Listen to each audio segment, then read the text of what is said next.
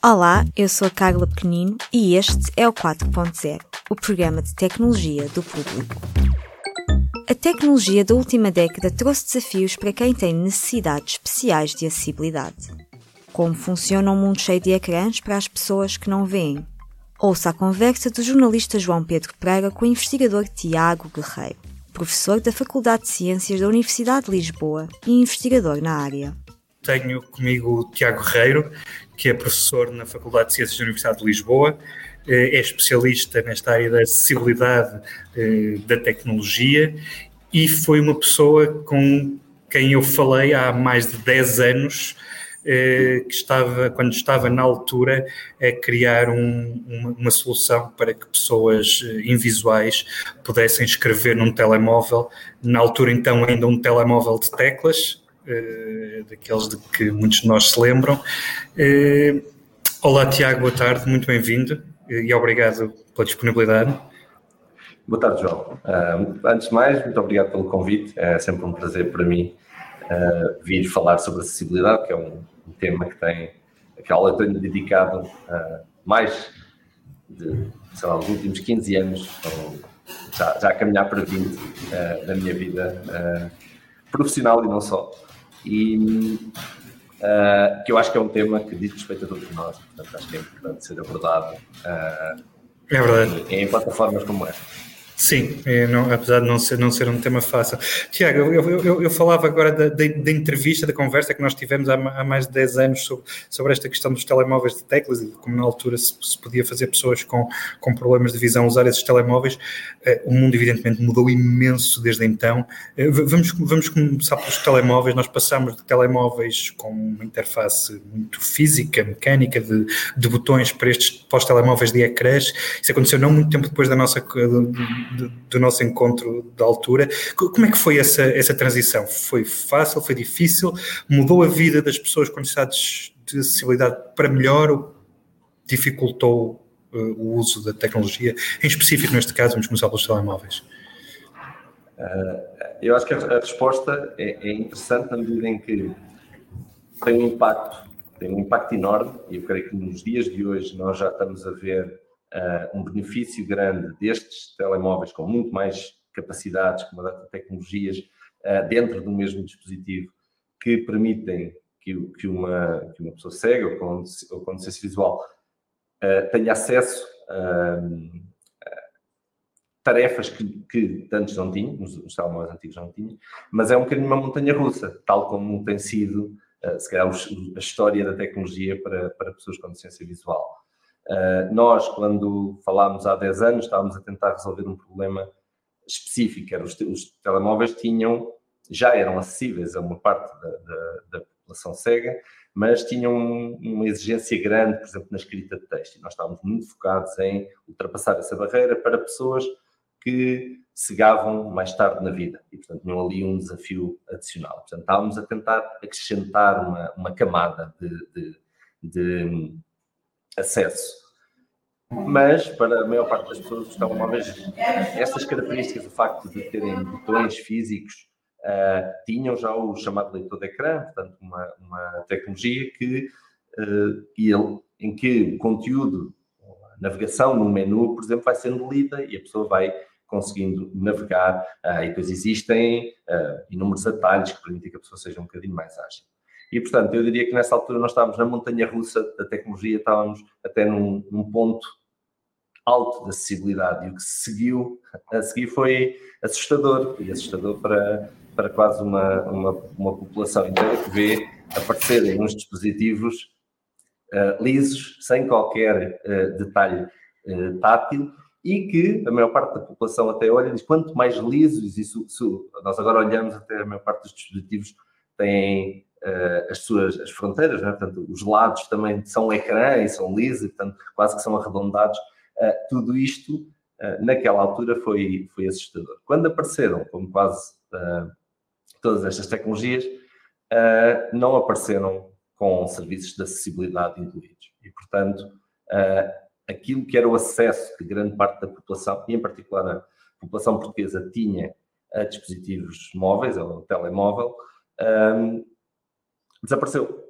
Uh, e desapareceu de uma forma. Portanto, desapareceu, estamos aqui a falar daquele momento em que chegou, quando, quando, quando chegaram os primeiros iPhones.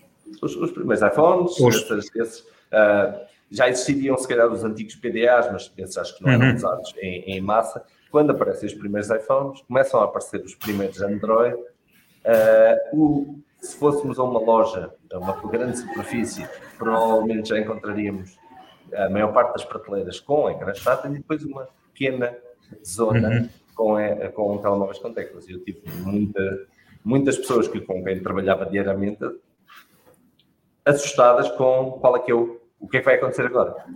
Certo. Uh, e, e, e, o que é que aconteceu? Isso, isso foi, foi, uma questão que foi resolvida rapidamente, foi resolvida pela, pelas próprias empresas, quando digo que as próprias empresas, estou a falar, por exemplo, de, de, quem, de quem, faz sistemas operativos, essencialmente da Apple e, e, e, Google, foi uma coisa em que, em que vocês, por exemplo, vocês, academia, investigadores, uh, tiveram de fazer pressão, como é, como é que se passou, como é, quão, quão fácil e quem é que fez esse, quão fácil foi e quem é que fez essa, essa transição da, da acessibilidade que aparentemente era boa nos dispositivos antigos para os dispositivos semelhantes àqueles que usamos hoje?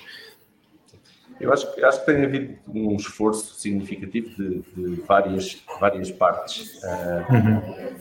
E um, uma, das, uma das coisas, e tem que ser, se calhar, é aquela que factualmente deu um grande avanço e ajudou as pessoas a, a recuperarem a acessibilidade que tinham nos seus telemóveis antigos, foi uh, o aparecimento do VoiceOver, que é um leitor de ecrã, em uh, telemóveis com ecrã tátil. Portanto, uh, o iPhone 3GS já incluía de forma nativa um leitor de ecrã, permite que as pessoas, ao passarem o dedo por cima do ecrã, se tiverem esse serviço ativo, vão recebendo feedback auditivo, vão recebendo uma leitura do ícone ou da zona do ecrã, do elemento do ecrã que estão a tocar. E depois, para selecionar, fazem o no ecrã, por exemplo, é uma das formas de, de seleção. Uh, com estes métodos relativamente simples, e depois com um conjunto de detalhes, com gestos um bocadinho mais complicados, uhum. uh, dá-se acesso a todas as aplicações que tenham, que sejam construídas de forma a que estes elementos sejam. E isto, existe aqui uma, um, um mérito do um mérito da, da Apple, porque foi quem uh, fez este esforço para ter em toda a sua gama de, de, dispositivos o mesmo leitor de ecrã, com o mesmo tipo de funcionamento. Uh, pouco tempo depois, o Android, a Google, no, no sistema operativo Android, uh, tentou ir atrás, com, mais com esforço de comunidade, uh, e muitos destes esforços, este sistema que eu estava, que eu estava a apresentar, que, a, que a Apple desenvolveu, foi baseado em investigação feita na academia. Isto foi, tem, tem, tem sido uma área em que a academia tem mostrado o caminho e uns anos depois a indústria acompanha. Eu posso dar outro exemplo, e aqui já, já relativo ao, ao trabalho que nós também temos feito. nós estávamos preocupados em, alguns em 2012, na eficiência de escrita. Nesta altura as pessoas já usavam telemóvel, mas como imaginam, andar à procura e ouvir feedback áudio quando se toca num, num teclado e ter uma letra de cada vez, um, principalmente para quem ainda não é experiente, pode, é, não é eficiente, portanto, demora bastante tempo a escrever texto desta forma. Uh, para uma pessoa experiente, depois resolve-se, mas até ganhar experiência é todo um processo que não, que não deve ser ignorado e que leva muitas pessoas a desistirem ou a optarem por outras, por outras modalidades. Ou por não escrever, por simplesmente telefonar.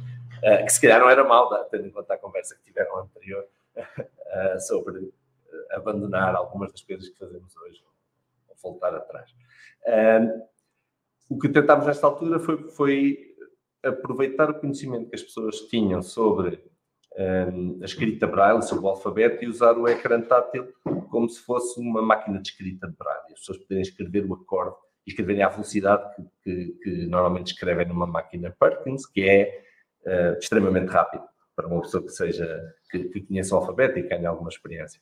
E é curioso ver, nós apresentámos um artigo numa conferência internacional em 2014 com resultados uh, de testes que fizemos na, na, Fundação Raquel e Martins Schein em Lisboa, que, com quem temos colaborado ao longo dos anos, e em 2018, portanto, quatro anos depois, uh, a Apple tem um sistema que é igual ao que nós apresentámos quatro anos antes. Portanto, talvez seja assim que deva funcionar. Né? Portanto, há, um, avanços que vão sendo feitos na academia e que, quando a indústria está pronta, está pronta para assimilar e os disponibilizar, faz. Certo. Isto, isto uh, os, os, nós passamos, quer dizer, isto, a questão dos ecrãs táteis começou muito nos, nos, nos telemóveis, entretanto tem-se alargado uma série de coisas, há computadores com ecrãs táteis, mas esses tipicamente também têm um teclado, um rato, ou podem ter pelo menos, mas, mas também é, é, é, é, o tipo de interface que se está a, a, disseminar por todo o tipo de aparelhos. Quer dizer, vemos cada vez mais uh, máquinas de lavar roupa com, com ecrãs táteis ou perto disso, uh, outros tipos de eletrodomésticos. Isso, isso, é um. É um problema ou eventualmente já se aprendeu com o que, com o que aconteceu, por exemplo, nos telemóveis e, e, e a questão está resolvida ou, ou, não é um problema de todo? Não... É, é, é um problema, é um problema porque uh, isto leva-nos a, um, a, um, a, um, tema que eu acho que é importante, que é como é que conseguimos transformar a acessibilidade em algo que é pensado de raiz e não uhum. algo que é sempre pensado como uma, algo a corrigir, algo que vem, uma camada que vem assim. É, é, essa, é essa, se calhar, a grande mudança que temos que fazer na forma como pensamos na acessibilidade. Tem a ver com educação, tem a ver com legislação, tem a ver com tornarmos a acessibilidade mais estrutural e não a falta de acessibilidade. Uh, e o que acontece, e a maior parte dos casos que vemos, é estes painéis uh, táteis não serem acessíveis. Uhum. Uh, depois, o que acontece é que existem alternativas acessíveis, e portanto alguém faz essa, opta por esse caminho, que, é, que, é, que é de louvar.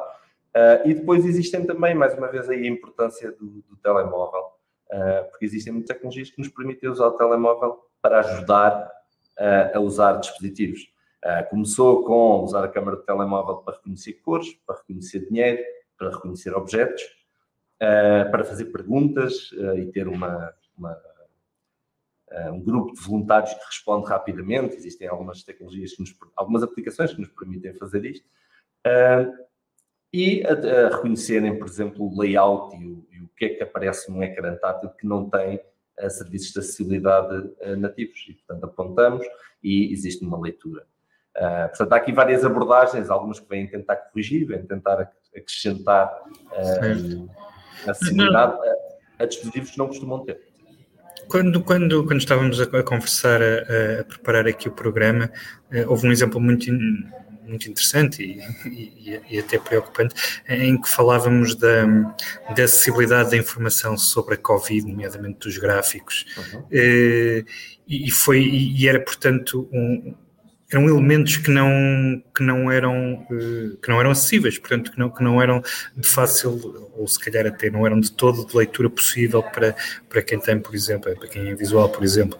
Eh, como, como é que estamos, como é que é hoje em Portugal, eh, nomeadamente por parte dos serviços públicos e da comunicação pública dos serviços do Estado, eh, a questão da acessibilidade? Estamos bem, mal, em linha com a Europa, melhores, boas práticas?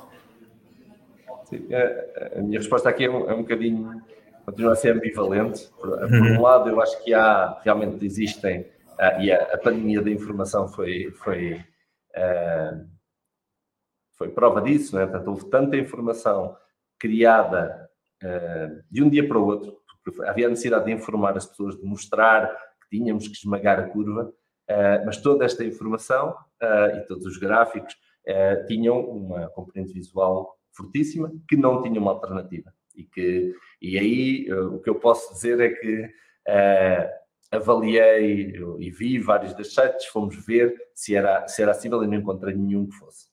Uh, portanto, sites oficiais que tentavam comunicar informação sobre os casos diários, houve sempre uma opção por ou PDFs uh, ah, com informação não disponível, ou então uh, visualizações interativas que não tinham uma descrição alternativa. Portanto, aqui é mais um exemplo em que, quando as pessoas é preciso uma solução, a acessibilidade vem a seguir. Uh, e, portanto, depois logo, logo, pensamos nisso. Isso acho que é uma mensagem importante que deveríamos uh, tornar esta preocupação, uh, esta, esta tentativa de inclusão uh, mais uh, aparecer logo no início, quando estamos a discutir as ideias e a necessidade de construir sistemas. depois, em relação à, à, legislação e como é que isto e como é que Portugal está em relação ao, ao resto da Europa. Uh, agora há também a parte boa. Uh, realmente isto é algo que uh, as entidades competentes já perceberam que há que ter uma mão mais forte e há que ensinar as pessoas a fazer bem. E, portanto, em 2020 entrou em vigor a, a Diretiva Web para a Acessibilidade, em que, basicamente, todos os, todas as entidades públicas todos os seus sites, todas as suas páginas, todas as suas aplicações têm que ser acessíveis. E têm que apresentar prova que foram monitorizadas, a acessibilidade foi monitorizada, que, que, uh, e ter um relatório, uma template disponível e, eventualmente, as coisas que não são acessíveis, haver um plano, haver uma razão para não serem acessíveis e um plano para que sejam. Uh, e, e eu, eu, acho que Portugal, uh, nós neste momento temos o, nós colaboramos com a, a, para, a AMA para a, atualização e o desenvolvimento do Observatório de Acessibilidade Nacional, um, de Acessibilidade Web, e, e creio que estamos a cumprir com, com aquilo que a Europa também está a fazer. O objetivo aqui é ter uh, os, todos os corpos públicos com os, os seus uhum. sites acessíveis. Uh, nós temos sido bastante temos tido bastante requisições para. Só, só para, só, para, só, só, para sermos claros aqui, eh, eh, quando, quando falamos em acessíveis, estamos a querer dizer exatamente o quê? Porque é, acho que há muito reflexo para se pensar em, em pessoas que não conseguem ver ou, ou que têm ou que têm muito pouca visão, eh, mas haverá muitos outros tipos de muitas outras questões de acessibilidade para além desta. Por isso estamos a falar do quê quando se diz que um site público, por exemplo, deve ser acessível. Uh, o, que, o, que, as diretivas, as diretivas assentam uh, um conjunto de guidelines, uma especificação técnica que olha para várias, uh, para habilidades diferentes. Portanto, o que é que uma pessoa de, com diferentes habilidades necessita, o que é que é necessário que um site tenha para ser compreendido, para ser percebido, e portanto tem um conjunto de qualidades que, de, que devem conseguir ser garantidas. Uh, e, portanto, aqui não estamos a falar só de, de uh, ao nível da visão, estamos a falar desde ao nível dos sentidos, mas também ao nível da cognição, por exemplo, da forma como, como os sites possam ser simplificados, o conteúdo poder ser simplificado, poder ser um, eh, entendido por pessoas com habilidades diferentes a outros, também a outros, a outros níveis. Uh, o, que estas, o que esta monitorização uh, implica é que uh, os, as páginas possam sofrer uma avaliação automática. Existem avaliadores que percorrem a página e verificam de forma automática se cumpre uh, as guidelines da acessibilidade. Eh, este é um primeiro ponto. Exigem também que, existe, que exista uma verificação manual uh, de parte desse site, pelo menos. e, e porque é necessário, porque eu consigo, com certeza, desenvolver um site que cumpre todas as guidelines e mesmo assim é inacessível. Uh, porque há, há, muitas, muitas destas regras acabam por ser uh, ao nível semântico, tem a ver com compreensão, e portanto é algo que uma máquina não consegue avaliar de forma automática. E tem ainda um terceiro nível, e esse é aquele que uh, talvez o mais importante, e, mas também o mais difícil, que tem sido mais difícil de executar, que é, deve incluir pessoas com deficiência no processo de avaliação. Portanto, ter um leque variado de, de, pessoas a usar estas páginas e a encontrar problemas ou não. Uhum. Este, este ponto é fulcral e é aquele que eu diria que a maior parte de, das pessoas que desenvolvem tecnologia acaba por falhar, que é envolver ou não envolver ou envolver tardiamente pessoas com deficiência no processo de desenho de um, Claro, faz sentido. Mas, é, e ainda estamos, eh, enfim, a resolver problemas na tecnologia existente, mas, mas eu gostava que falássemos também um bocadinho do futuro, eh, nomeadamente do que vem em termos de realidade aumentada e realidade virtual. Eh, nós vimos, o, o Facebook ainda, ainda há dias anunciou que, que, a criação de 10 mil empregos na Europa para construir o, o famoso metaverso, portanto, este, este universo virtual um, de que Mark Zuckerberg tem falado, e não, não é a única empresa a apostar nisso, mas o Facebook em particular, por exemplo, já, já lançou uma solução com os seus óculos de realidade virtual para, para reuniões em espaços, em espaços virtuais, em espaços digitais, onde podem estar presentes pessoas com os seus avatares e pessoas que estão como se estivessem numa, numa videoconferência normal em que aparecem no ecrã. Eh, esses avatares podem interagir com quadros, podem interagir com, com, com teclados. É, começa-se, não, não, sabemos exatamente onde é que isto irá parar nos tempos próximos e muito menos nos tempos longínquos, mas começa-se aqui a desenhar um, um, este, este, futuro de, de, de, mundo, de mundo virtual em que, em que, em que interagimos com, com, uma, uma, versão digital de, de, de, objetos que antes eram físicos, seja um quadro, seja um teclado, seja, seja, ou seja a pessoa que temos à nossa frente que deixa de ser uma pessoa em e passa a ser um avatar Quão, quão problemático vai isto ser ou não do ponto de vista da, da acessibilidade, quando ainda estamos, por exemplo, a resolver problemas como estes de vamos comunicar uma pandemia, números-chave de uma pandemia em gráficos e isso trouxe problemas de acessibilidade e por outro lado já temos todo, todo este novo universo digital a desenhar-se. Preocupa-o? Sim, preocupa-me, mas sou, sou, eu sou por natureza otimista. Portanto, eu acho que, tal como o telemóvel durante um período foi um fator de exclusão, enquanto estamos todos numa rede social uh, e algumas pessoas não podem estar, nós na verdade estamos a, a excluir mais, uh, portanto, e vendo mais, uh, existindo mais tecnologia estamos a excluir mais, mas atualmente o telemóvel dá acesso e é uma ferramenta de inclusão e, e é, é, um canivete suíço para uma pessoa com deficiência visual, por exemplo.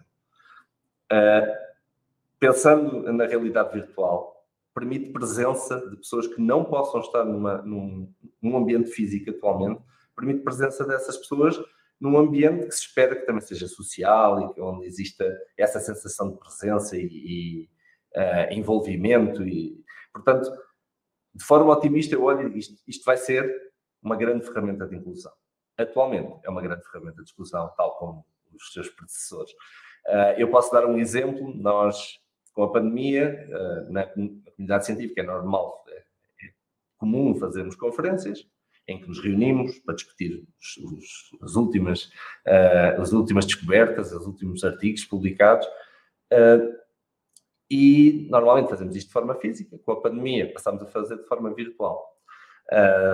por vezes escolhemos plataformas como estas, mas existem uh, muitas sociedades que acabaram por experimentar uh, o, o, Mozilla Hubs, que era um, ambiente de, de, realidade virtual uh, feito pela Mozilla, ou até um, uma, uma, um novo ambiente 2D, que era o Gather Town, que podem, podem experimentar, que é muito giro, se não conhecerem.